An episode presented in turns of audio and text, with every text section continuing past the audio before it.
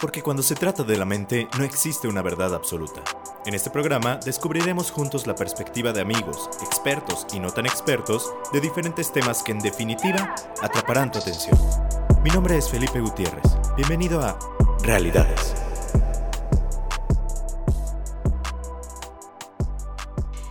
Hola, muy buen día. Sean todos ustedes bienvenidos a un episodio más de Realidades, donde abordamos diferentes temas con expertos y no tan expertos de cosas cotidianas. Y el día de hoy es un tema que genuinamente me han pedido mucho, me han dicho que hable. La verdad es que va a haber varios episodios hablando de esto. El día de hoy vamos a tener uno introductorio, vamos a explicar algunos aspectos interesantes relacionándolos con otro tema que ya habíamos hablado, que son los millennials. Y pues aprovechando, no sé si recuerdan en episodios pasados a Iresema, esta psicóloga que viene de los mochis, no quise que se me fuera hasta poder grabar otro episodio, porque pues no está por aquí por Guadalajara mucho tiempo, así que hay que aprovechar. Iracema, ¿cómo estás? Hola, muy bien, muchas gracias por de nuevo por invitarme a este episodio y pues muy contenta de, de seguir reflexionando contigo sobre estos temas que son tan cotidianos y tan necesario que los hablemos. Pues gracias a ti por estar aquí el día de hoy y como les había adelantado un poquito vamos a hablar nuevamente de esto de los millennials. ¿Por qué? Pues para empezar porque nosotros somos millennials, así que por eso nos es de interés. Pero hay muchísimas cosas que hablar al respecto y sobre todo cuando se trata de temas de salud mental. Así que, ¿cuál es el tema del día de hoy, Iresema? El día de hoy es los millennials, la generación de la ansiedad. La generación de la ansiedad un término que lo escuchamos ya en todos lados, ¿no? Ansiedad, depresión, estrés, son tres términos por lo menos de psicología que constantemente los estamos escuchando. Pero ¿qué es la ansiedad? Iniciaríamos por definir esto. La ansiedad es la preocupación y miedo intenso, excesivo y continuo ante situaciones cotidianas porque nosotros podemos sentir miedo ante algo que genuinamente represente un peligro, pero ¿qué pasa cuando en el día a día el solo hecho de despertarte genera esta preocupación? ¿Te suena conocido? ¿Te ha pasado o conoces a alguien que le ha pasado? De eso vamos a hablar el día de hoy, de la ansiedad. Sí, claro, la ansiedad es una de pues de estos malestares que cada vez están siendo más recurrentes con nosotros en terapia y que por lo general se está presentando más en nuestra generación, la generación Y, donde encontramos cada vez que personas jóvenes que tienen este miedo de hacer cosas, de levantarse, de ver lo que van a hacer en el día, del futuro más que nada, no sé si a ti también te llegan casos así, donde el futuro es una preocupación constante. Claro, y no solo me llegan, a mí me pasa, el futuro es, es incierto para todos nosotros, ¿no? Pero también valdría la pena nuevamente platicar un poquito acerca de qué es esto del millennial, qué somos los millennials, qué es esta raza. Eh, esta comunidad, por mencionarlo de alguna forma, son los nativos digitales, es decir, las personas que nacieron en el año de 1980, entre 1980 y el 2000 pero aún así encontramos estudios donde todavía eh, este rango no se ha definido tal cual, pero viene siendo las personas que les tocó el inicio de esta era digital y globalizada y donde tenemos más tecnología al alcance y como si fuera una extensión de nuestro ser. Claro, ¿y el término millennial viene de, de milenio? La verdad es que no sé, Iracema, ¿tú sabes si viene de ahí? Pues yo considero que sí, realmente nos tocó a los nacidos en el 80 y 90 que nos tocaran el cambio de siglo. Claro todo esto de una de las muchas veces que se iba a acabar el mundo, ¿no? Ah, sí, claro. En 2012 también, y cuántas veces no se va a acabar el mundo. Pero justamente los millennials tienen ciertas características eh, de toda una generación, como decir, Sema más o menos es del 80 al 2000, habíamos visto. Digo, hay algunos que dicen de otras fechas, pero más o menos los nacidos en esa, en esa época tienen características muy peculiares y muy particulares que están ayudando o dificultando a ciertas cosas. Pero algo bien interesante y el porqué del tema del día de hoy es que la ansiedad como trastorno está muy presente en esta generación. ¿Por qué? Es lo que vamos a descubrir. ¿Cuáles son estas características, Iracema? ¿Qué son los millennials? ¿Qué cosas este, nos identifican como tal? Pues como les mencionaba ahorita, la extensión de la tecnología. El celular es una extensión de nuestra mano y viene siendo algo que es tan de nosotros, tan cotidiano, tan útil, tan necesario, que incluso si salimos sin el celular nos sentimos desprotegidos. También está, nos tocó tanto jugar todo el tiempo afuera, como también estar en la tarde a veces jugando algún videojuego. También eh, algo que se presenta mucho es esta baja tolerancia a la frustración y bueno, que más adelante hablaremos como cuáles son estas causas. Y también eh, este sentido de, de querer emprender. Claro, somos una generación con esta sensación intensa de que, intensa, vaya, vaya la redundancia, somos intensos por naturaleza, ¿no? Bastante intensos. En todo sentido, ya hablábamos en cuestión de relaciones que buscamos que las cosas sean rápidas, porque justamente como decía a nosotros nos tocó vivir este cambio digital de que jugábamos afuera y también nos tocó jugar con videojuegos, pero ha sido tal la manera en la que ha acelerado la cuestión de la tecnología que eso ha permeado mucho la manera en la que vivimos porque nos tocó vivir de manera desenfrenada y nos ha tocado presenciar el hecho de que todo lo tenemos a la mano y todo puede ser expedito, todo puede ser rápido. Entonces, ¿qué es lo que provoca esto? Que hasta cierto punto está bien, ¿no? Qué padre que pidas por Uber tu comida, qué padre que pidas el transporte. Pero ¿qué pasa cuando nos acostumbramos a eso y en alguna área de nuestra vida no llegan las cosas de manera inmediata? Claro, porque al final de cuentas Muchas veces confundimos la relación que tenemos con la tecnología con la relación que tenemos personal con las personas, como si fuera, vaya, fui un poco redundante, pero a veces tratamos a las personas como objetos y queremos que sean las relaciones inmediatas, respuestas inmediatas. La paciencia es muy poca y la paciencia es sumamente importante en las relaciones. Claro, y nosotros tal vez no entendimos esa parte. Entonces, nosotros como millennials somos estos nativos digitales. Vamos a estarlo mencionando continuamente porque es algo importante a mencionar, ya que esto permea nuestras actitudes, nuestras habilidades, nuestra forma de ver la vida como millennials. Claro que a la siguiente generación, que son los Z, ¿sí, sí los Z. Los Z este, también, pero ellos ya nacieron en un mundo con tecnología. A nosotros nos tocó vivir este cambio. Y fue algo abrupto. Totalmente. Y ahí entra cierta cuestión de frustración. Claro, porque no por nada somos la generación de la inmediatez. Queremos todo al instante, pero nos resulta extraño porque nos tocaron de cambiar celulares de bicolores a tener ahora un celular donde ya tienes un mapa.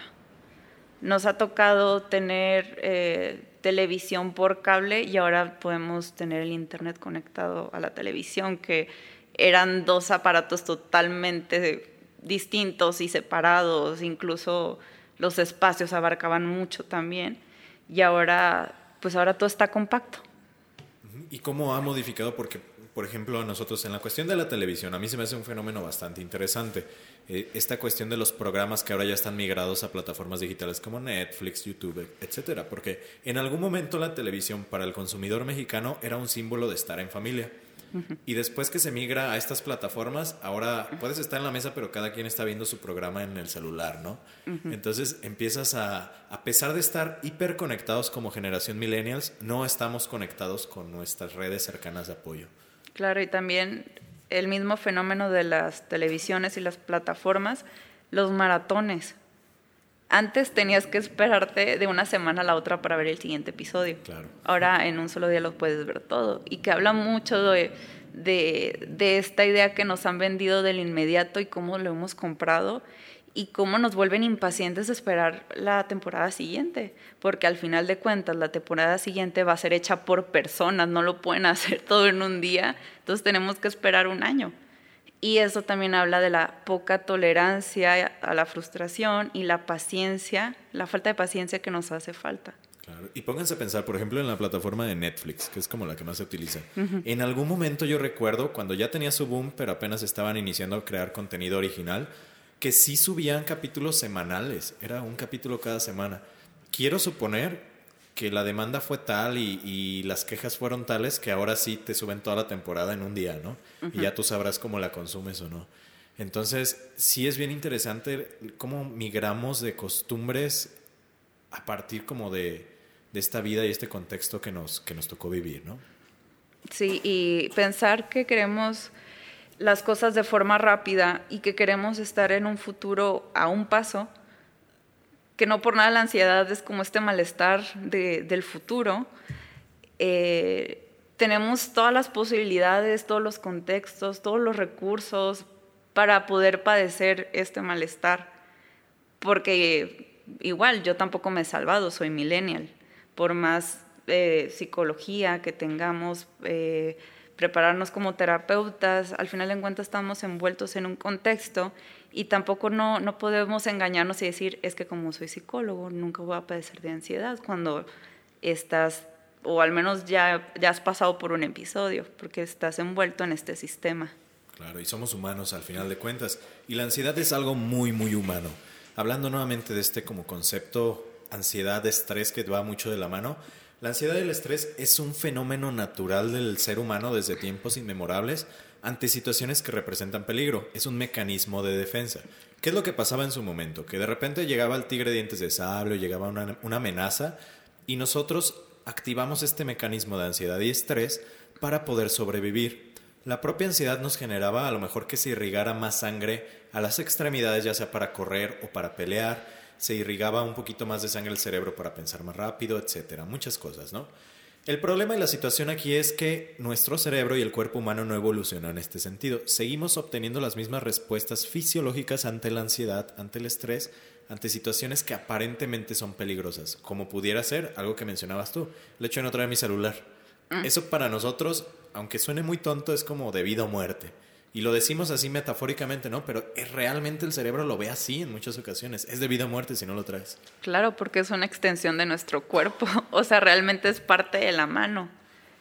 Y sin ella, pues nos sentimos perdidos, vulnerables. ¿Qué va a pasar si choco? ¿Qué va a pasar si...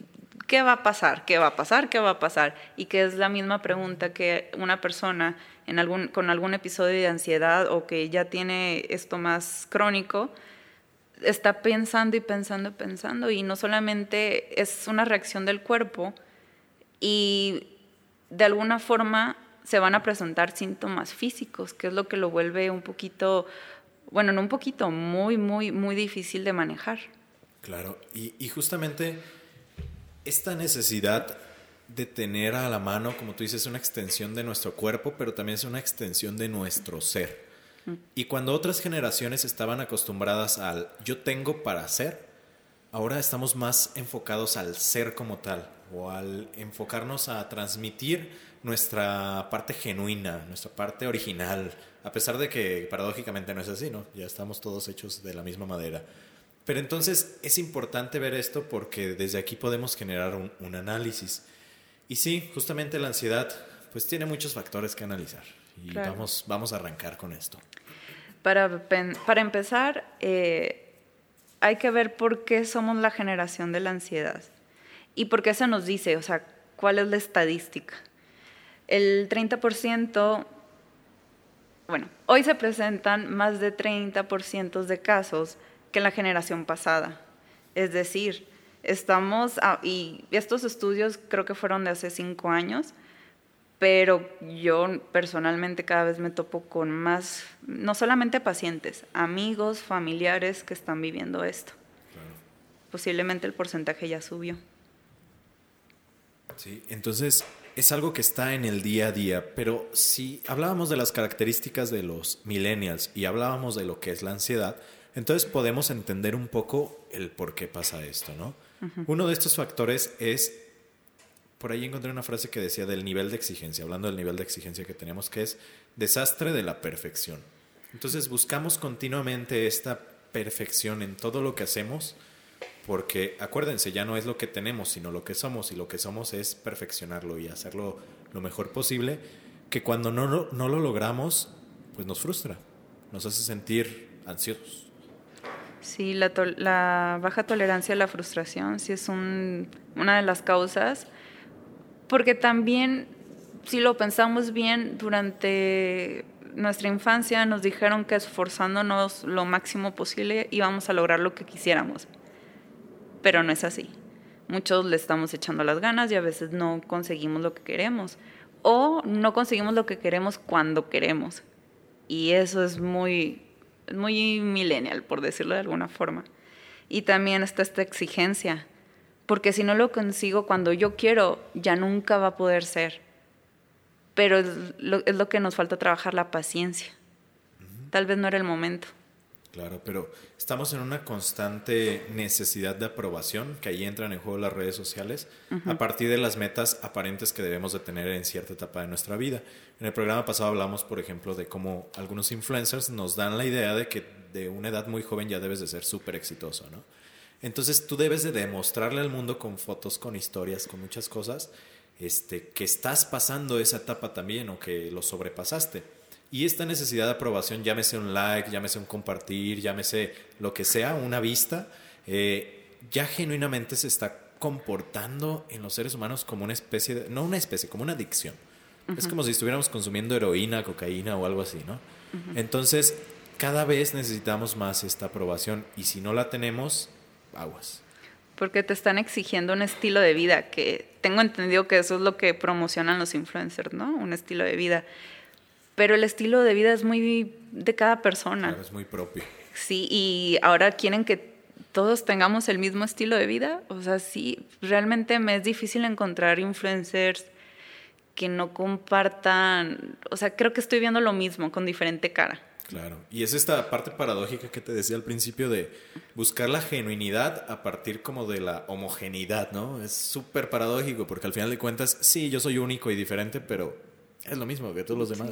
Es, es, complicado, ¿no? Claro, porque también nos enseñaron que somos únicos y especiales y queremos ser tratados como tal y nos enfrentamos, creo que ya toda la generación ya está inmersa en el mundo laboral o está intentando hacerlo y te topas con que no eres único especial y que eres alguien más. Y eso también es frustrante. Y de hecho una de las características de esta generación es que está frustrada, porque al final de cuentas estamos conviviendo varias generaciones, porque las generaciones, o bueno, la calidad de vida cada vez es mejor, entonces ahora hay más generaciones conviviendo y creo que la generación Z ya se está involucrando también en el área laboral. Entonces, mayor competencia, mayor frustración. Claro, y somos una generación que tiene una característica bien interesante en la parte del trabajo. Estamos con más formación, tenemos más estudios, pero hay menos trabajo. Entonces, eso también nos frustra, porque en este concepto de soy único y diferente y si estudio y estudio voy a ser la mejor persona, ahora parece como que todos esos años de esfuerzo no valieron para nada, ¿no? Porque nada más soy un número, dado que la mayoría de las empresas pues son creados por generaciones abajo, baby boomers.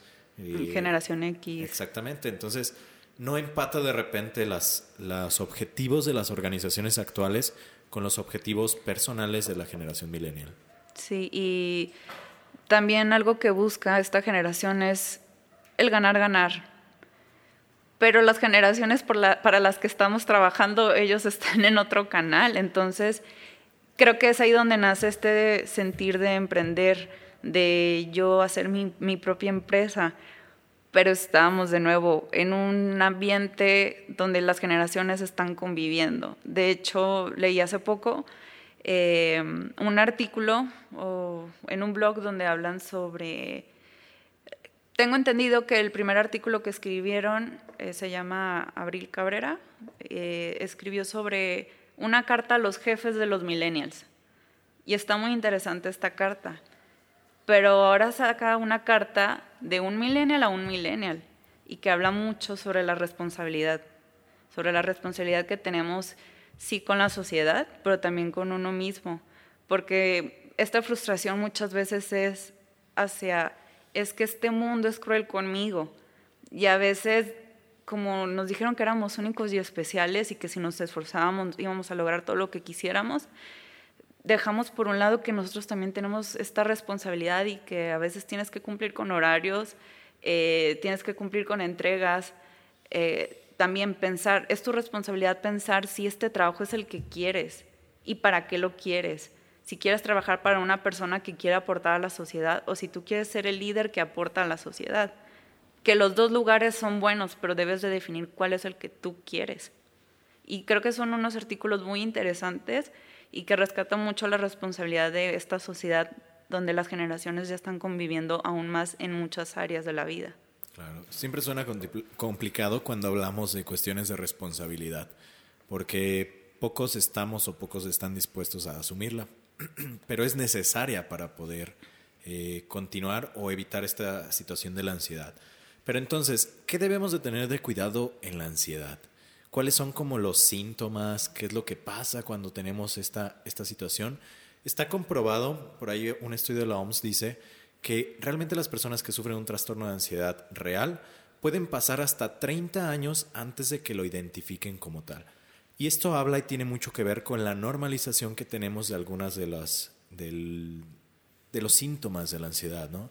Porque pareciera que es algo normal en el día a día sentirte frustrado, sentir este problemas gastrointestinales, hablando de síntomas físicos, dolores de cabeza, Pareciera que es algo total y absolutamente normal cuando son signos de alerta. Claro, pensamos que es por la edad, pero realmente te has puesto a pensar cuáles son los hábitos que llevas. Tienes, si te está dando un momento de, de desespero y tomas café, ¿cómo, ¿cómo estás, te estás haciendo responsable de tu cuerpo, de tu corazón? Porque en sí es la herramienta con la que trabajas. También está, sí, los problemas gastrointestinales, creo que es, creemos, que es normal sentirnos mal, más en esta edad, como si fuera parte requisito de este ser adulto. O de ser exitoso, justamente, ¿no? Si no tienes algún problema de salud es porque no le has chingado suficiente. Entonces, necesitas empezar a tener un problema cardíaco, a tener un problema de obesidad o, o cualquier extremo. Aquí en la ansiedad hablamos en cuanto a síntomas de extremos, ¿no? el comer mucho o el comer poco, el dormir mucho o el dormir poco, todos estos extremos y no un equilibrio en la vida, eh, estaríamos hablando de un síntoma de ansiedad. Claro, y también eh, hay muchos, muchas enfermedades que les llamamos psicosomáticas, que son estas enfermedades que por más que le busca el doctor de cuáles son los síntomas, de dónde viene, eh, te voy a hacer estos estudios, te voy a sacar sangre y no hay explicaciones, muchas veces son psicológicos. Y es por eso también que muchos síntomas de la ansiedad los pasamos por alto. Otros, o incluso puede haber como la depresión, también tiene otros síntomas, el estrés, el síndrome del burnout, que es algo que cada vez se ve un poquito más y que no se habla mucho, que es el síndrome del quemado, le llaman en español, que es tanta exigencia, tanto descuido físico y mental, que te lleva, te lleva a un agotamiento extremo que no puedes ya ni ir a trabajar y no sabes por qué es. Sí, y, justamente el tema de la ansiedad es que es una situación escalable.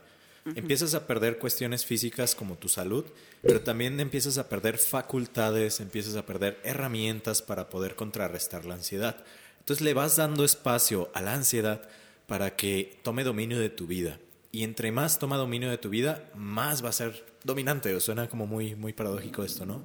Pero justamente todos los tratamientos que van enfocados a cuestiones de trastornos de ansiedad tienen que ver con generar herramientas para que poco a poco tomes nuevamente control de tu vida en ese sentido. Porque la ansiedad tiene un factor de miedo.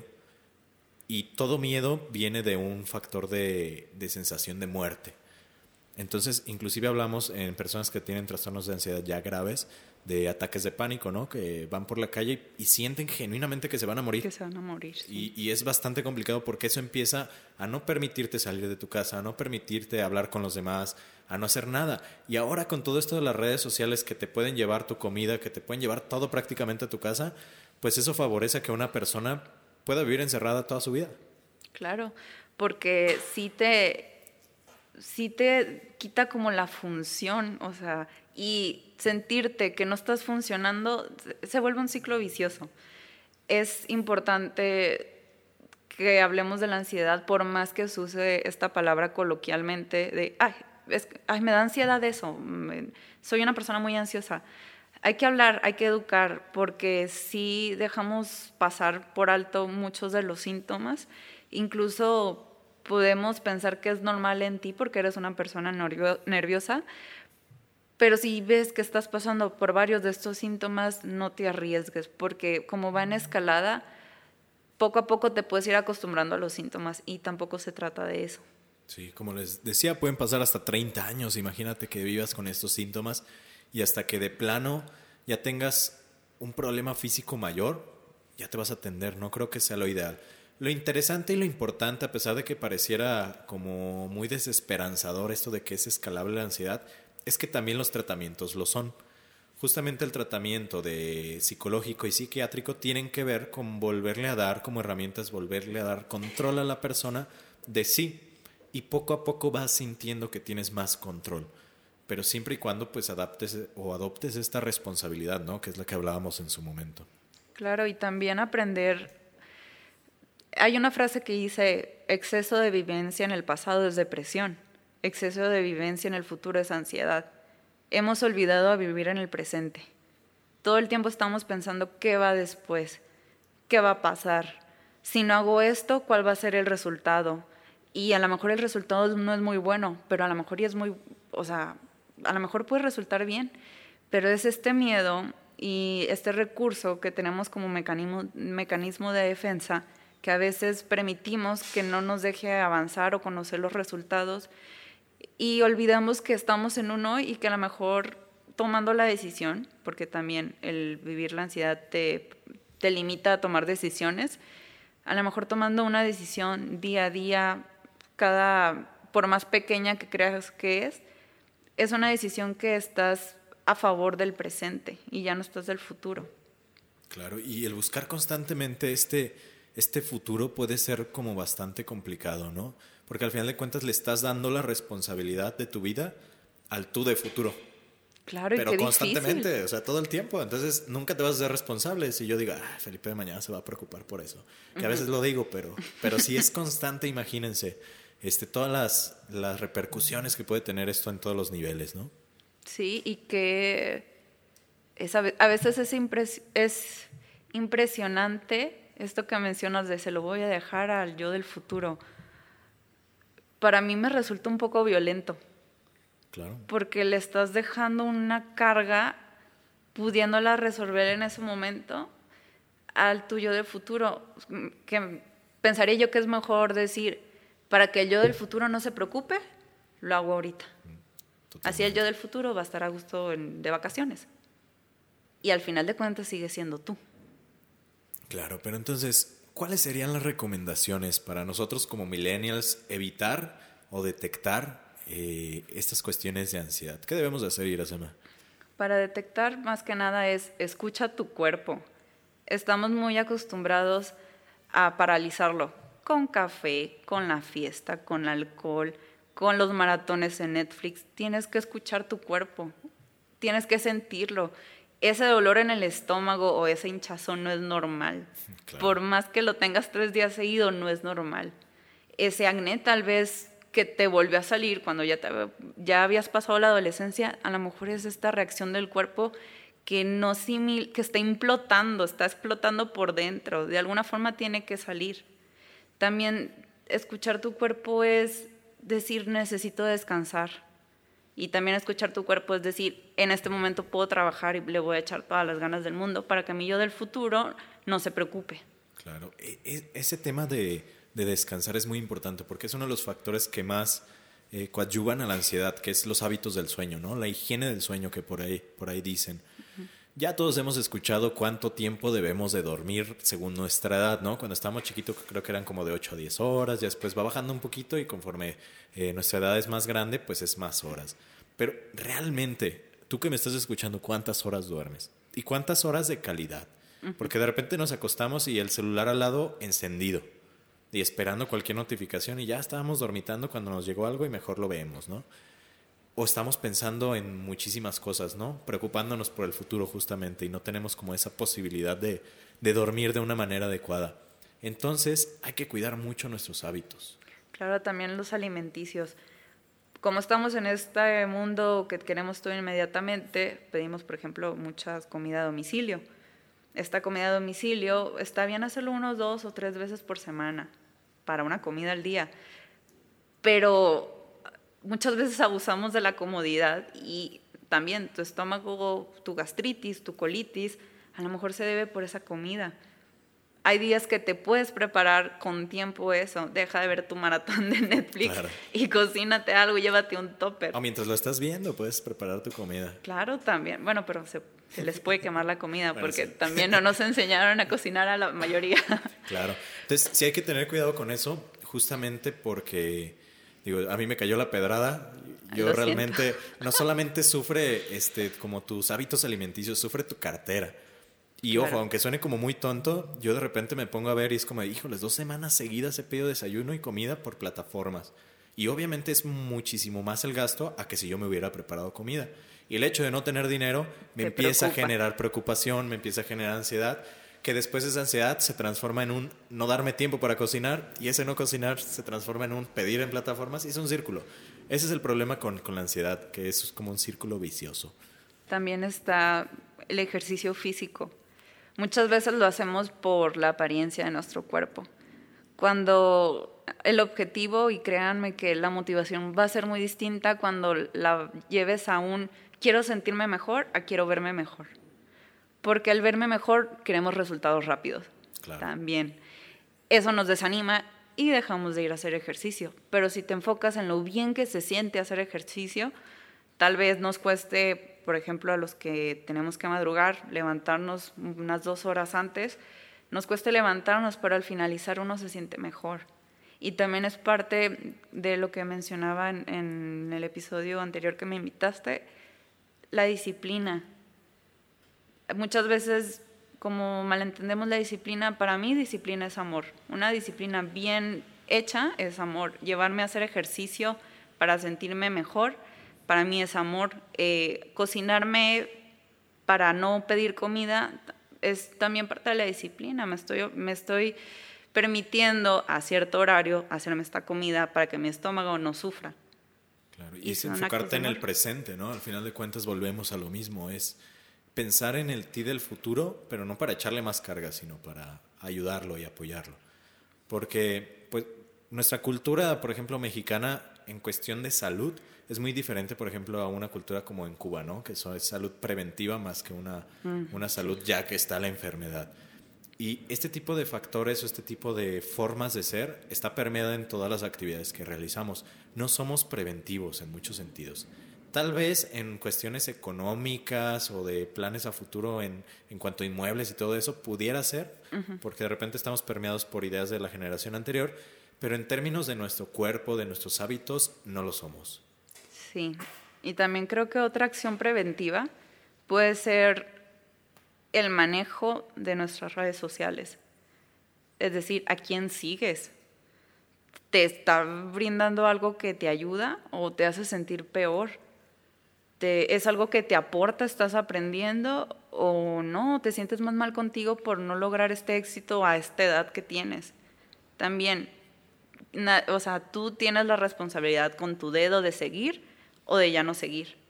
Porque eso, si te está generando malestares, pues tan fácil eh, que es dejarlo de seguir. Claro, y, me encanta que, menciones esto porque yo te sigo en, tus redes sociales y veo que publicaste en las semanas pasadas un reto de desintoxicación de, cuestiones de redes, ¿no? Platícanos un poquito de eso porque creo que va muy de la mano y, les puede ayudar a las personas que están escuchando.